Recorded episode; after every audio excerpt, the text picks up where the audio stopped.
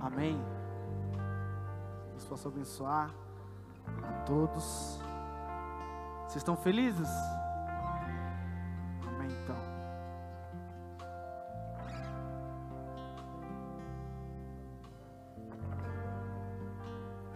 Mais uma oportunidade me concedida para estar ministrando.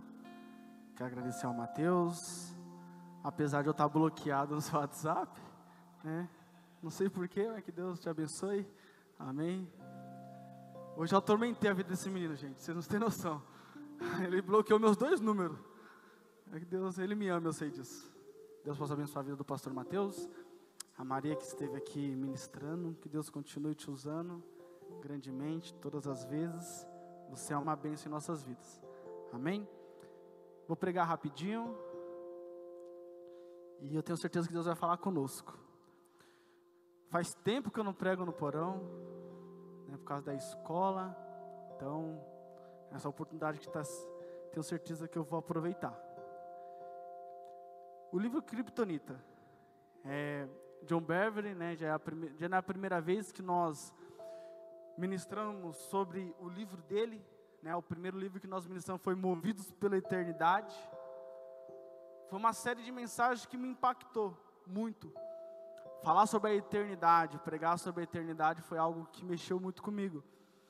Mas a Kryptonita não botava muita fé no, no livro, mas pensa em um livro que te confronta do começo ao fim. Você pode ver pelos níveis das mensagens que são ministradas aqui através desse livro, são mensagens duras. Porque ele trata a Kryptonita como um pecado. E como pecado você não pode massagear com o pecado, você não pode brincar. A palavra do Senhor vai dizer que o salário do pecado é a morte. Então, não tem minhas palavras quando se fala de pecado. Eu convido vocês a estar lendo esse livro, é sensacional. Amém? Foi me dado o capítulo de número 18. E o tema desse capítulo, vai ser o tema da mensagem, será um Jesus falsificado. Quando John Beverly deu esse tema e ele começou, no começo desse capítulo, eu falei: o que, que ele vai conseguir tirar desse capítulo, dessa história, para provar esse tema que ele está colocando, um Jesus falsificado. Nós vamos aprender aqui junto. Ele começa com a história do povo hebreu. Moisés, o povo hebreu, eles no Egito, cativos. E o plano de Deus com o seu povo sempre foi criar um relacionamento. O plano de Deus para o seu povo, até nos dias de hoje, é ele se relacionar com você. Então, o povo estava preso no Egito. E Deus ele queria se relacionar com o povo, então foi necessário Deus fazer o impossível para libertar o povo de Israel. Você já conhece a história, eu não vou entrar a fundo, mas Deus levanta Moisés para libertar o povo. Deus ele quer se aproximar do povo. Deixa sua Bíblia aberta em Êxodo. Vamos passear bastante. Êxodo 19, 3 e 4 diz assim: Logo Moisés subiu ao monte para encontrar-se com Deus. E o Senhor chamou do monte, dizendo: Diga o seguinte aos meus descendentes de Jacó: e declare aos israelitas: Vocês viram o que eu fiz ao Egito, e como os transportei sobre, as, sobre asas de águias, e os trouxe junto para mim. Deus ele faz o impossível, ele abre o, o mar para se relacionar com o povo. Ele simplesmente quer relacionamento. Quando Deus cria Adão e Eva é para se relacionar com a humanidade. Quando Deus manda o seu filho Jesus até o mundo, numa cruz, ser preso é simplesmente para se relacionar comigo e com você. Porque havia um filtro, o sacerdote, ele não quer esse filtro. Deus, quando Ele quer se relacionar comigo, com você, tem muitas pessoas que vêm e é dependente do pastor, da pregação, mas Deus Ele quer se relacionar no pessoal com você. Então, o plano de Deus desde o princípio é relacionamento. O povo ficou cativo 400 anos. Mas Deus ele livra o povo, traz ele para perto, mas o Deus de Israel, o meu Deus, o seu Deus, ele é um Deus de princípios. E havia alguns princípios para o relacionamento. Êxodo 19, do 10 ao 11. A minha versão, Isa, é NAA, tá bom? E o Senhor disse a Moisés: Vai ao povo, consagra-o hoje e amanhã. Eles deverão lavar as suas vestes e estar pronto no terceiro dia, porque nesse dia o Senhor descerá sobre o monte Sinai, à vista de todo o povo. Deus ele recupera o povo, mas ele fala: Eu quero me relacionar com você, mas para que eu possa me relacionar com você, tem alguns princípios que precisam ser seguidos. Porque Deus ele, ele se apresenta como um livra, como um, um pai cheio de amor para o povo. Mas ele continua sendo santo, ele ainda continua sendo Deus de Israel. Deus não queria um relacionamento superficial com eles. Deus fala: Eu vou tirar vocês, vou trazer vocês para perto, mas é o seguinte: vai lá e se lava, vai lá e se prepara, porque não é bagunçado o relacionamento comigo. Ele não queria um relacionamento superficial. E eu posso te falar uma coisa? Eu ainda estou na introdução, falta bastante para terminar a introdução. Mas nós somos a geração mais superficial que já existiu. Sabe o que nós parecemos? Nós parecemos um lago. Sabe um lago? Ele é grande, mas sem profundidade. Nós até participamos, nós até congregamos, mas não temos profundidade com ele. E Deus, ele é um Deus que não quer um relacionamento superficial. Ou ele te tem todo, ou ele não te tem nada. O povo, aí Deus fala: Eu vou subir no monte, eu vou me manifestar para o povo, mas o povo tem medo. Sabe aquela música que você canta, então me tira o medo? Me faz dizer Moisés, sube meu lugar. É isso que o povo está fazendo em Êxodo 20. Diz assim a palavra do Senhor, Êxodo 20, do 18 ao 21. Vendo-se o povo diante dos trovões e dos relâmpagos, e do som da trombeta, e do monte fumegando, todos tremeram assustados, ficaram à distância e disseram a Moisés: Fala tu mesmo conosco, e ouviremos mas que Deus não fale conosco para que não morramos. Moisés disse ao povo: Não tenham medo. Deus veio prová-los para que o temor de Deus esteja em vocês e os livre de pecar. Mas o povo permaneceu à distância, ao passo que Moisés aproximou-se da nuvem escura em que Deus se encontrava. Deus ele quer se relacionar com o povo. Pensa você que é pai, você tem um filho. Pensa que o seu filho fala, pai, eu não quero mais conversar com o Senhor. Para você ter alguma palavra comigo, fala com a mãe, fala com meu irmão, mas eu não quero ter um contato direto com o Senhor. Pensa isso, era o povo de Israel com Deus. Deus querendo se relacionar, Deus livrou eles, Deus abriu, abriu o mar e eles falando, eu não quero me relacionar, eu fico aqui, eu não vou até você.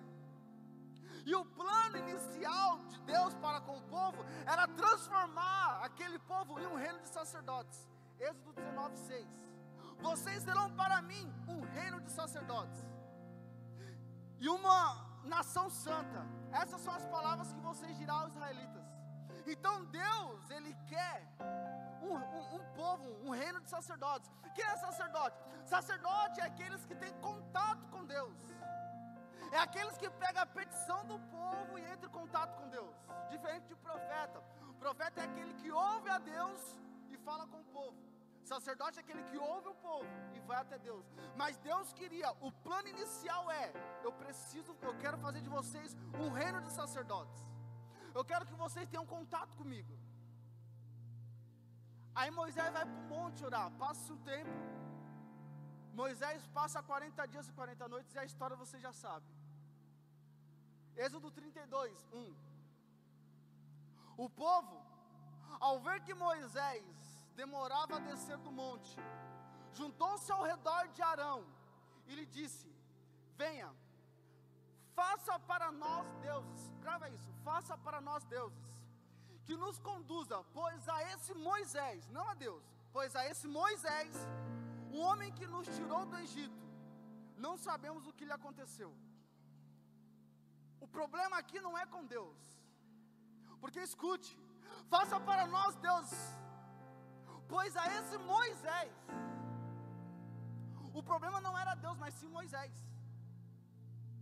eles não estão brigados com Deus, eles não estão duvidando de Deus, eles não estão, em algumas palavras, sentindo falta de Deus, mas é de Moisés. Então entendemos aqui que a, a falta que eles estão sentindo para criar um bezerro não é de Deus, é de Moisés.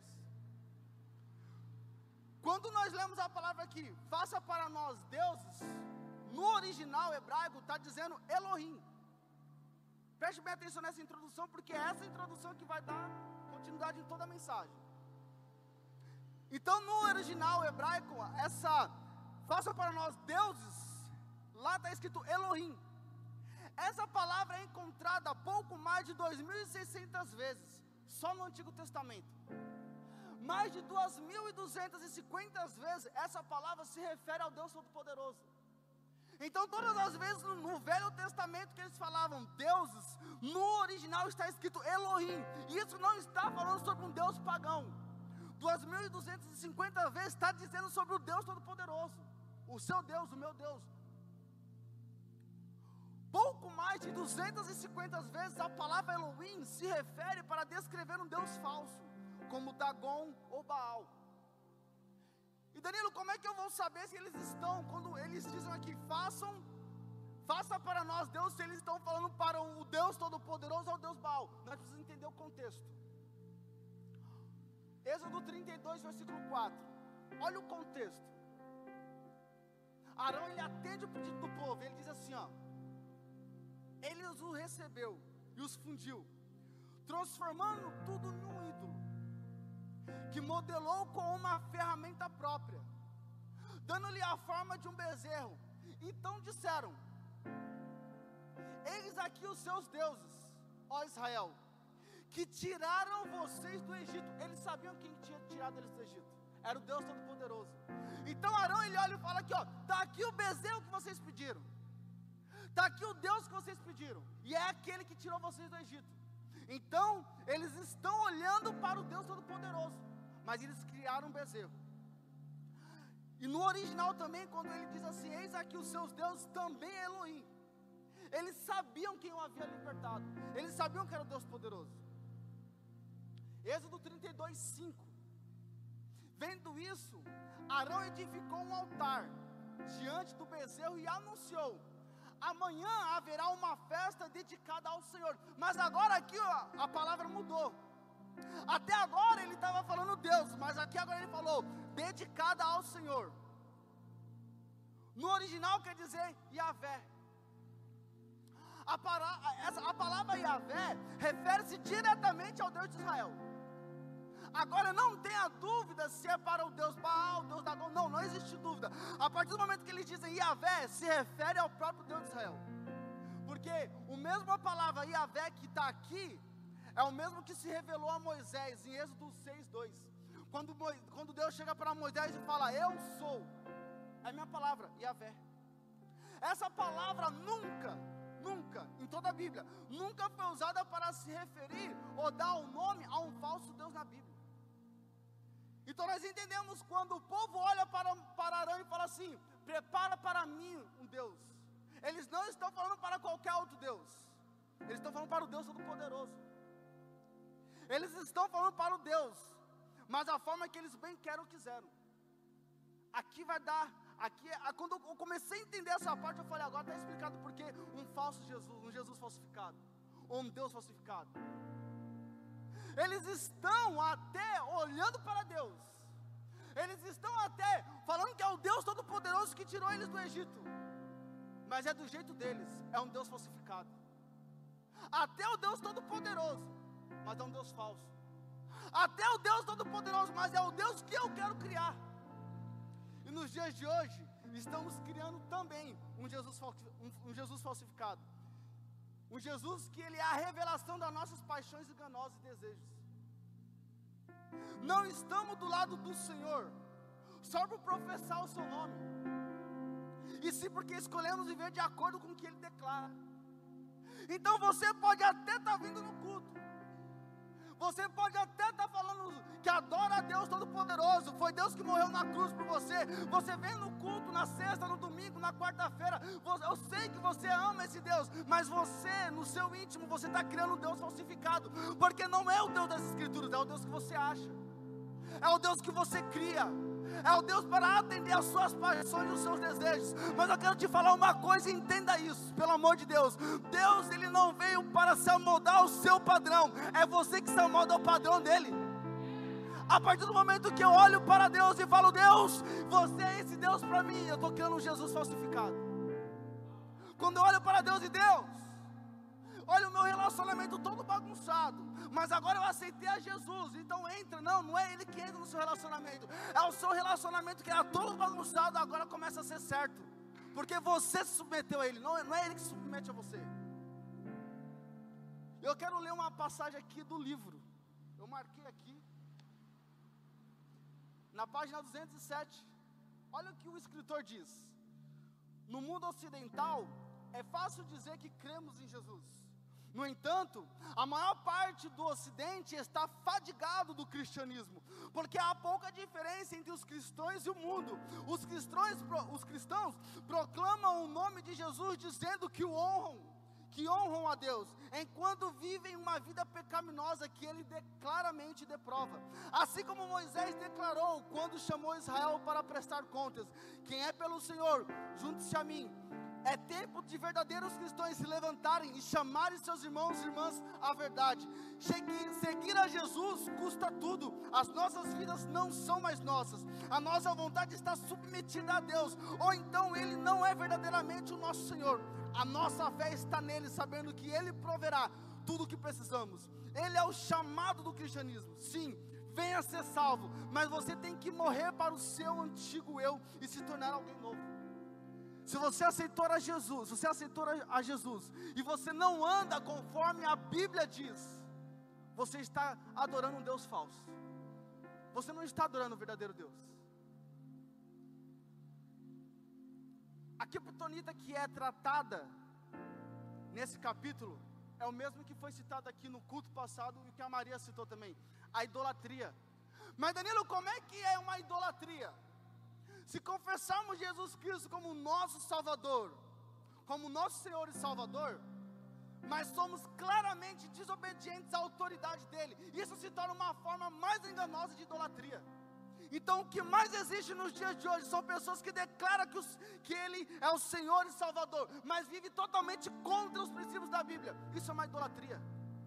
Hoje nunca se viu tantas pessoas ímpias lá do mundo falando que, não, eu também sou crente, eu também sou evangélico. Mentira, aquilo é uma forma de idolatria, porque se a vida dela não corresponde com os princípios bíblicos, isso é uma idolatria, porque cria-se um Deus falso, e o único Deus que existe, que você tem que adorar, é o Deus da Bíblia. Então, se você não conhece o Deus da Bíblia, você está idolatrando um Deus falso, é um Deus que a sua mente cria, um, um Deus que as suas paixões cria. É um Deus que tem que aceitar do jeito que você é. Irmãos, pode falar uma coisa? Deus ele te aceita. A partir do momento que você aceita Jesus, ele te aceita do jeito que você é. Danilo, mas eu sou um mentiroso, vem. Danilo, mas eu sou um adúltero, venha. Danilo, mas eu sou um homossexual, vem também.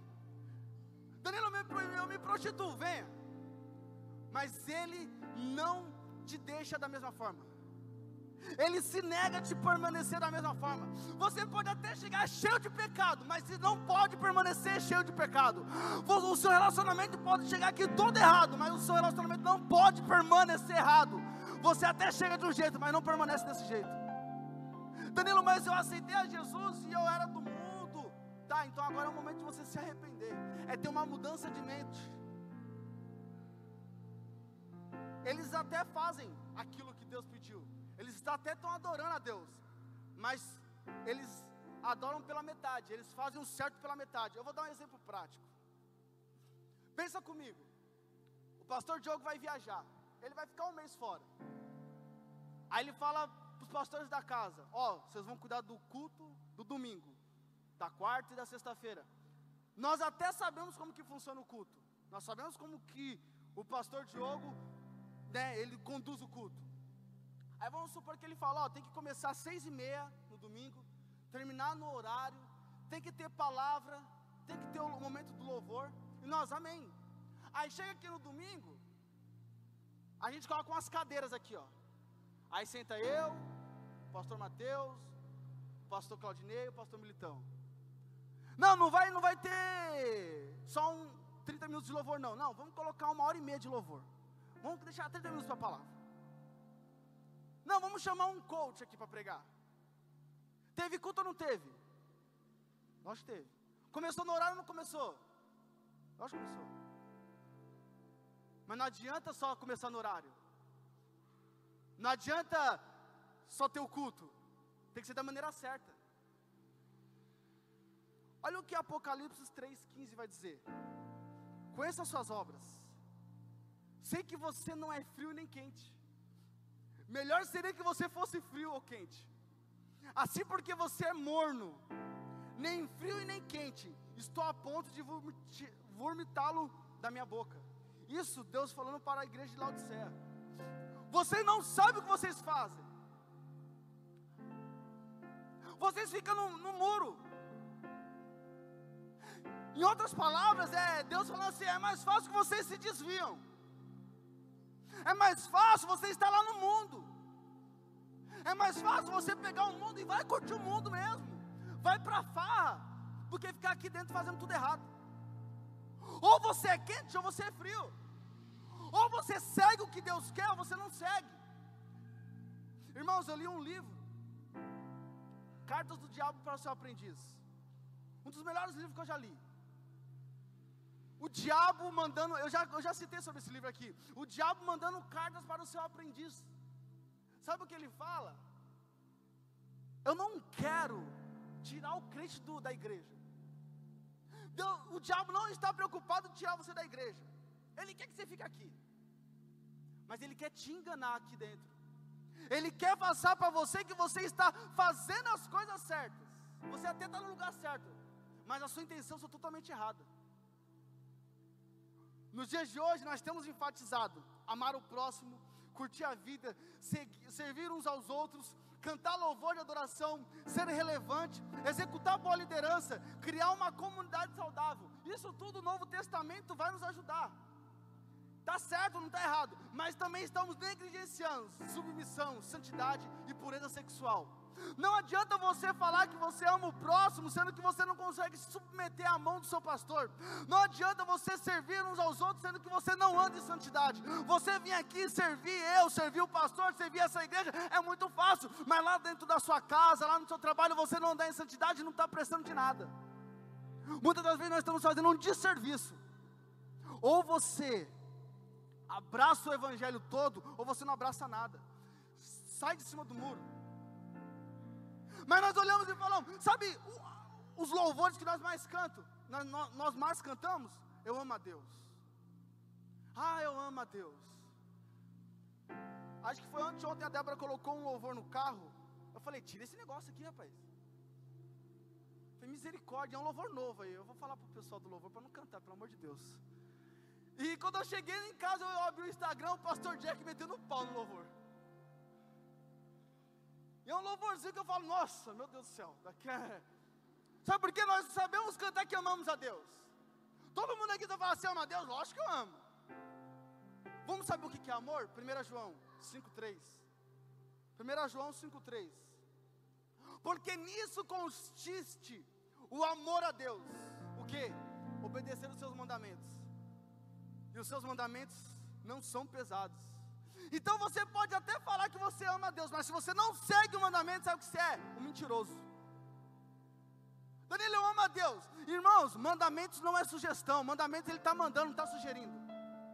Deus ele não está sugerindo que você tem que ler a Bíblia. Deus não está sugerindo que você tem que submeter a Ele. Ele não é uma sugestão, é um mandamento. Ou você obedece ou não. Sabe o que acontece? Nós estamos criando um Deus falso. Estamos querendo, pegando uma máscara, colocando nesse Deus um Deus bonzinho um Deus que aceita o seu pecado, um Deus que aceita assim o jeito que você é, um Deus que aceita o seu relacionamento podre. Não, esse Deus não aceita o seu relacionamento do jeito que você está. Ele quer que você muda, Ele quer que você saia do muro. Esse é o Deus. Mas virou uma onda que todo mundo é crente, na biografia, eu sou cristão, nem sabe o significado da palavra e fala que é. Cristo não é sobrenome. Sabe o que quer dizer Cristo? É a versão grega da palavra Messias. Quando o anjo aparece para Maria, fala o nome do menino vai ser Jesus, é o nome dele. Não fala que ele não, não fala sobre o não fala sobre o nome, é Jesus. Então, quando que é que ele é chamado de Cristo a primeira vez? João capítulo 1, versículo 41. O primeiro que ele encontrou foi Simão, seu irmão. Ele disse: Achamos o Messias. Isso é o Cristo. Tá, Danilo? Então, Jesus ele é chamado de Cristo. É. E quando os discípulos são chamados de cristão? Vamos lá, Atos 11, 26. Olha por que eles são chamados de cristão. E quando o encontrou, levou-o para Antioquia. Assim, durante um ano inteiro, Barnabé e Saulo se reuniram com a igreja, ensinaram-lhe muitos. Em Antioquia, os discípulos foram pela primeira vez chamados de cristãos. Sabe por quê? Porque eles viviam como Cristo vivia. Entenda uma coisa: Jesus é a identidade de Jesus, Cristo é o seu propósito. Quando você é chamado de cristão, não é porque é uma coisa legal, é porque você tem um propósito. Danilo é o meu nome, minha identidade. Cristão é o propósito que eu carrego. Você tem o seu nome, mas você só é chamado de cristão porque você carrega um propósito. Mas sabe o que acontece? Hoje nós temos de 100 pessoas, 90 é tudo crente, 10 é cristão. E olha que eu estou chutando alto. Crente, olha o que o dicionário diz que é crente. Crente é aquele que crê, acredita ou tem convicção. Irmãos, o palmeirense aqui pode acreditar que o Palmeiras vai ganhar um mundial. Ele é um crente. Cadê o Felipe? Felipe está aqui, não está? Cadê o Felipão? Felipe, pirata. Acho que ele já foi embora, né? Ah, é. Ele é um palmeirense, ele crê. Não só ele, mas tantos mil palmeirenses. Adúltero, mentiroso, ladrão. Mas ele crê que o time dele vai ser campeão. Ele é um crente. Eu posso crer que amanhã vai fazer frio. Eu sou um crente, só porque eu creio. Mas tantas milhões de pessoas no mundo vai, também vai acreditar que amanhã pode, ser, pode fazer frio. Eu sou, ele é um crente também. Mas o que é um cristão? Cristão é aquele que professa ou frequenta igreja de uma das modalidades do cristianismo, que conforme ou compatível com os princípios do cristianismo. Então, quando você olha e fala, eu sou cristão, é porque eu carrego um propósito. E o que menos tem é pessoas carregando propósito. Pessoas são crentes, sim, tem um monte de crente. A Anitta é crente. Mas cristão está passando longe. Porque cristão é submeter a um propósito. Então, se você coloca lá na sua bio, eu sou cristão, e você não profeta, você não carrega um propósito, você não está passando de um mentiroso. Você simplesmente está adorando um Deus falso. E sabe qual é o maior problema da minha geração também? Eles aprenderam a palavra, o significado da palavra graça. E a graça nos dias de hoje tem sido banalizada. Dietrich Bonhoeffer vai dizer no seu livro Discipulado sobre a graça barata. É uma graça que você negocia com tudo. Por quê? O que é graça? Graça é o favor imerecido. Eu não merecia, mas eu tenho. Graça foi porque Jesus morreu na cruz. Eu vou te ensinar o que é graça, biblicamente. Agora você nunca mais vai falar que graça é só isso. Graça não é simplesmente te salvar ou anular o seu pecado. Nunca foi. Sabe o que acontece? É porque as pessoas estão dizendo que o cristianismo, é, um, é o evangelho é uma mensagem de amor. Nunca foi. Danilo, mas Deus morreu na cruz. Porque João 3,16 está dizendo porque Deus amou o mundo, Deus amou o mundo de tal maneira, mas Ele entregou o seu filho para morrer na cruz por nós. E quando ele fala de cruz para os seus discípulos, ele fala assim: se você quiser vir após mim, negue-se a si mesmo e tome todo dia a sua cruz. Então a cruz não é uma mensagem de amor, cruz é uma mensagem de confronto. O Evangelho não é uma mensagem de amor, o Evangelho é uma mensagem de confronto. Para de criar um Deus falso. Para de criar um Deus bonzinho. Um Deus que apoia o teu pecado, que patrocina o teu pecado. Para de criar um Deus falso. O Evangelho não é uma mensagem de amor, nunca foi, é uma mensagem de confronto. Mas vamos voltar para a graça. Tito, capítulo 2, versículo 11 e 12. Agora você nunca mais vai falar que a graça foi só para pagar pelos seus pecados. Tito, capítulo 2. Porque a graça de Deus se manifesta salvadora a todos os homens. Sim, próximo. Ela nos ensina a renunciar à impiedade e às paixões mundanas e a viver de maneira sensata, justa e piedosa nessa era presente. A graça não veio só para perdoar o seu pecado, a graça veio para te ensinar a guardar, veio para te ensinar a viver de forma que a palavra diz. Isso é a graça. Mas as pessoas no dia de hoje dizem que a graça simplesmente é para perdoar os pecados. Não, a graça só veio para me perdoar uns pecados. Estamos banalizando a graça. Sabe o que acontece? Eu vi hoje, eu, eu, vi muita gente comentando, mas eu não tinha visto ainda. Mas eu vi hoje lá o post lá da, foi hoje, eu acho que foi ontem. Da Anitta lá falando sobre Deus, porque Deus é amor, temor a Deus. Sabe o que acontece? Nós estamos usando a, a Bíblia como muleta. Eu estava falando numa mesa, sabe o que nós, nós usamos a Bíblia como esse, como eu uso esse celular. Por exemplo, como eu uso esse copo.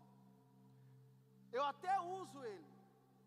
Eu uso ele até onde me convém, mas depois que eu, marco, eu mato minha sede, eu deixo o copo de lado. Então é dessa maneira que estamos usando a Bíblia.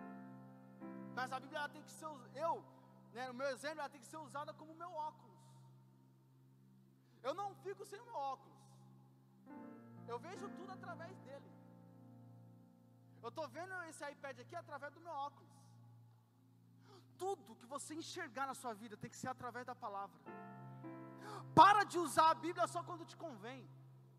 Para de usar a Bíblia só quando ela favorece o seu lado. Para de usar a Bíblia só em momentos oportunos. Não, no seu trabalho você tem que olhar como uma ótica bíblica. No seu relacionamento você tem que olhar como uma ótica bíblica. Se você vai votar nesse ano, você tem que olhar para essas eleições com uma ótica bíblica. Não é puxando para um lado ou para o outro. Abre, abre a Bíblia. Ela tem acesso a você. Eu não quero te convencer de nada, de quem você vai votar, do que você vai fazer. Abre a Bíblia e lê, aí você vota depois. Abre a Bíblia e lê, aí você continua esse relacionamento. Abre a Bíblia e lê, e você continua com o que você tem feito. Abre a Bíblia e lê, ela está disponível para você, mas para de usar a Bíblia como muleta. Tiago 1, 21 até o 25. Portanto, livre-se de toda impureza moral e da maldade que prevalece e aceitem humildemente a palavra implantada em vocês, a qual é poderosa para salvá-los. Sejam praticantes da palavra, não apenas ouvintes, enganando-se a si mesmo. Aquele que ouve a palavra, mas não põe em prática, é semelhante a um homem que olha sua face no espelho e depois de olhar para si mesmo, sai e logo esquece a sua aparência. Mas o homem que observa atentamente a lei perfeita que traz a liberdade, persevera na prática dessa lei, não esquecendo o que ouviu, mas praticando-a, será feliz naquilo que fizer. Olha o que Tiago está falando. Tiago, que, eh, Tiago, ele não está, quando ele escreve isso daqui, não é para ímpio, não é para gentil, é para crente, é para aqueles que estão no culto. Ele fala: para só de ouvir, vocês não cansam de ouvir, não. Começa a praticar. Começa a pegar tudo que é ministrado aqui e colocar em prática. Começa a ler. Gasta tempo na leitura bíblica. A única maneira de você conhecer a Jesus verdadeiramente é através da palavra. Não existe outra. O Mateus comentou algo na sua primeira ministração. Ele disse que toda a mensagem dele, ele leva para a cruz, né? Sempre leva. E eu, eu, eu fiquei pensando nisso. Eu falei, pior que é verdade. Depois eu até comentei com o Diogo. Eu falei, pior. Toda vez que eu prego, toda vez que eu preparo um sermão, fica até, como Davi fala, redundante. é ter chato, mas toda vez que eu preparo uma palavra, no final de tudo eu falo: precisa ler a Bíblia. Porque não há outro jeito, irmãos. Não há, por enquanto você adorar um Deus que você acha, um Deus que você cria na sua mente, você está simplesmente idolatrando um Deus falso. Você simplesmente está idolatrando um Deus que as suas paixões criaram. Esse dia eu estava conversando, debatendo com a pessoa, e ela falava: Não julgueis, como se ela soubesse o que significa isso. Não, não pode julgar. Quem disse? Paulo vai dizer a Timóteo: instrua, exorte com todo amor, paciência, mas pregue a palavra, porque chegará o tempo, e esse tempo chegou, esse tempo é hoje, que o povo não aguentará a sã doutrina, mas irão levantar ídolos para si, para pregar o que convém. Irmãos, eu louvo a Deus por essa igreja. Eu louvo a Deus porque a gente paga um preço muito grande de pregar a verdade. Você acha que a gente não queria pregar sobre o amor de Deus? Você acha que a gente não queria pregar sobre o milagre de Jesus? Você acha que nós não queríamos é, trazer uma série sobre os milagres de Jesus, que o milagre que Ele pode fazer na sua vida, que Ele pode entrar na tua casa, mas não, mas Deus sempre nos traz a falar sobre uma criptonita, é algo que tem afetado a nossa geração nos dias de hoje. John Beverly ele vai abordar uma situação lá nos Estados Unidos de uma pastora. Ela larga o seu marido, ela cria, né, ela abre a sua igreja e ela se casa com uma outra mulher. E ela acha na Bíblia que isso é certo. E sabe o que o John Beverly fala? Sabe qual é o maior problema? É que essa mulher está ganhando mais e mais seguidores. Quanto mais o tempo passa, mais essa mulher ganha seguidores. Aí tem gente que olha para mim e fala: Você viu que bênção? A Tami Crédito se batizou. Você viu a pastora da, da igreja dela? É casada com outra mulher. Danilo, mas não pode falar isso nos dias de hoje. se Paulo pensasse assim. Imagina se João pensasse assim. Imagina os, os heróis da fé. Imagina se Lutero pensasse assim. Nós não teríamos a Bíblia hoje. Se João Wesley pensasse assim. Jonathan Edwards pensasse assim. Danilo, qual é a solução? O bom é que eu, eu prego no primeiro culto, na primeira mensagem da semana que vem. Eu vou poder continuar. Como melhorar tudo isso daí? Danilo, como melhorar? Eu parar de adorar um Deus falsificado. Como eu posso melhorar?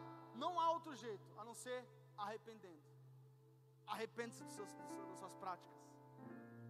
Arrependa-se daquilo que você tem feito. Arrependa-se da maneira que você tem adorado esse Jesus que você tem criado. Se não for o Jesus da Bíblia, irmãos. Ah, mas a minha opinião, a tua opinião comparada com a Bíblia, para mim não importa. O que importa é a Bíblia. Mas Danilo, arrependa-se? É. Foi a mesma mensagem que João Batista disse. E João Batista era tão louco que ele falava: arrependa-se, raça de víboras. É muito legal o The Chosen, João Batista, bem legal.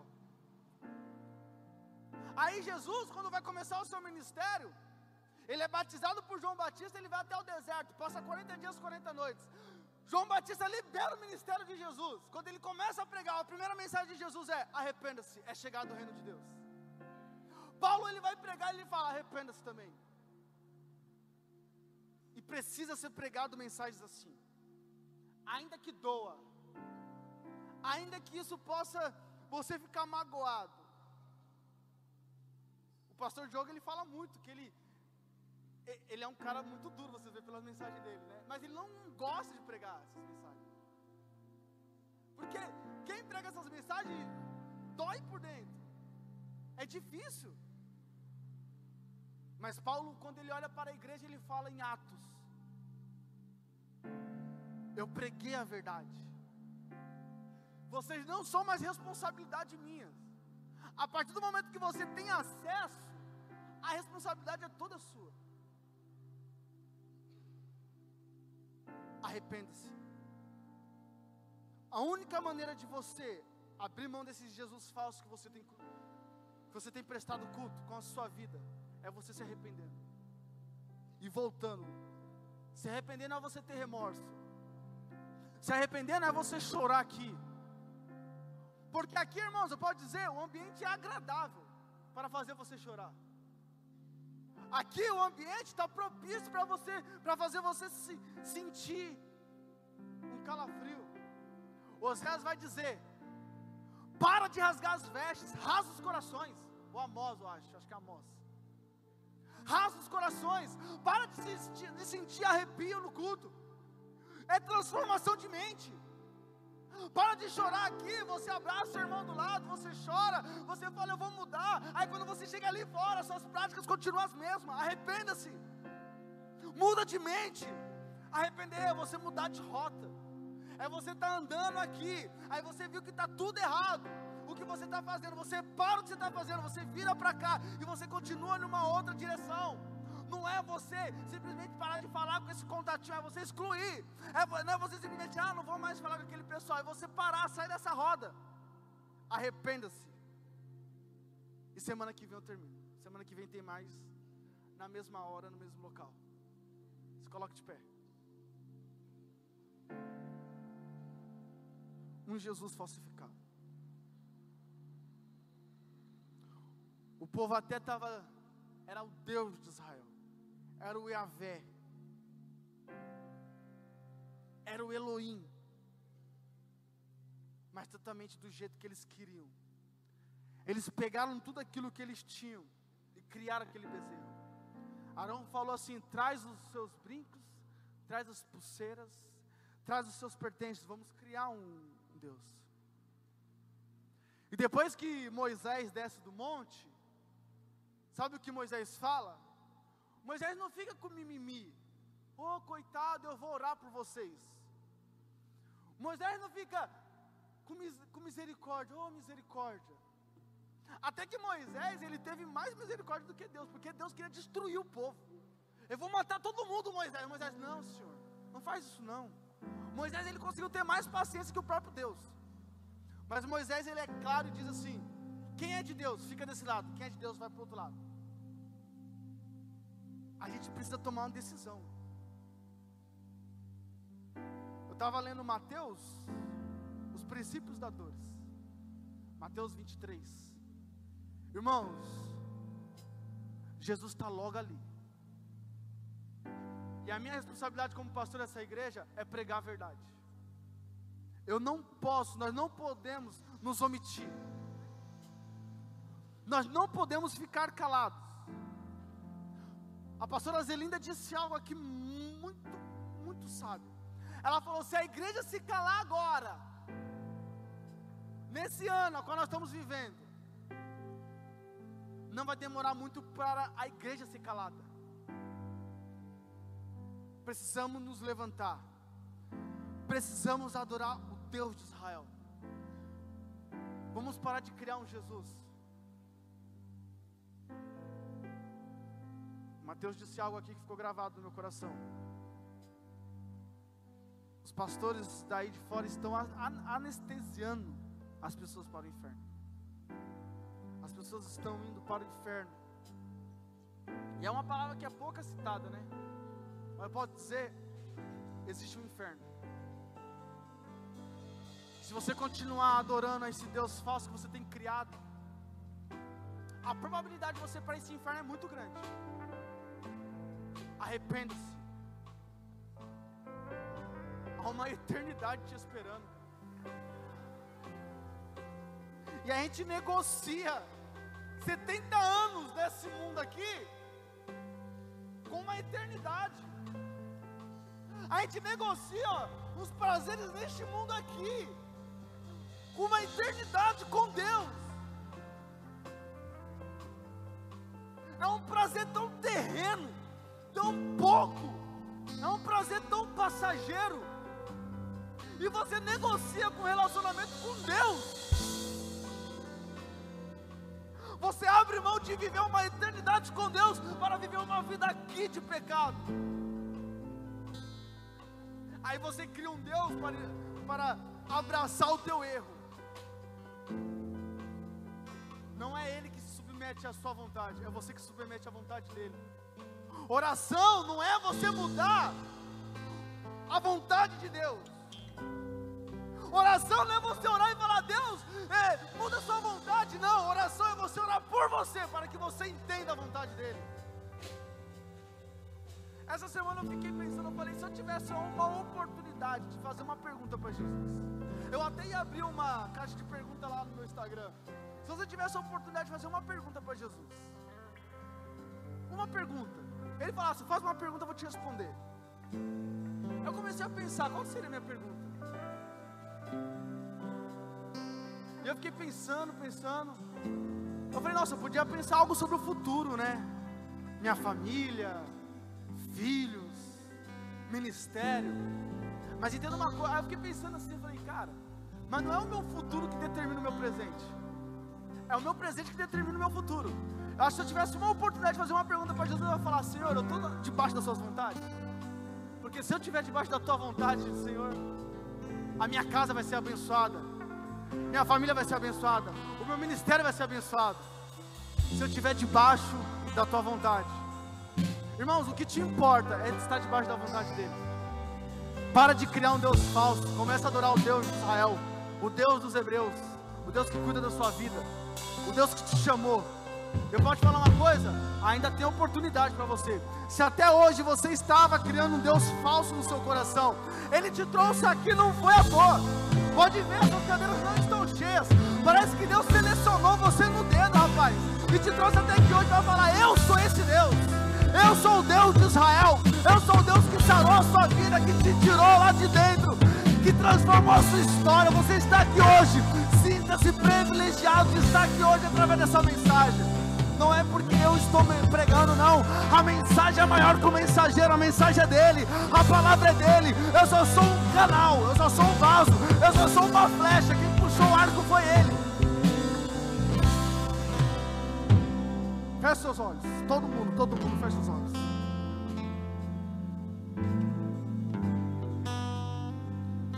Se você está aqui hoje, e à luz dessa mensagem, você falou, eu estava seguindo um Deus falso. Eu estava seguindo um Deus que financiava o meu pecado. Um Deus que estava pecando, estava tudo bem. Eu vou para o culto. À luz da Bíblia eu te apresentei o verdadeiro Deus de Israel. Eu quero te fazer uma pergunta nessa noite. Eu quero que você levante sua mão, eu quero orar por você. Está todo mundo com o olho fechado. E quem não tiver, Deus vai fechar seu olho agora, em nome de Jesus. Levanta tua mão, eu quero orar por você. Eu quero chorar com você, cara. Levanta tua mão, eu quero te conhecer. Levanta mais alto. Já temos um aqui, ó. Se você estava até agora adorando Deus falso, Jesus ele quer se revelar para você nessa noite. Ele quer se apresentar para você nessa noite.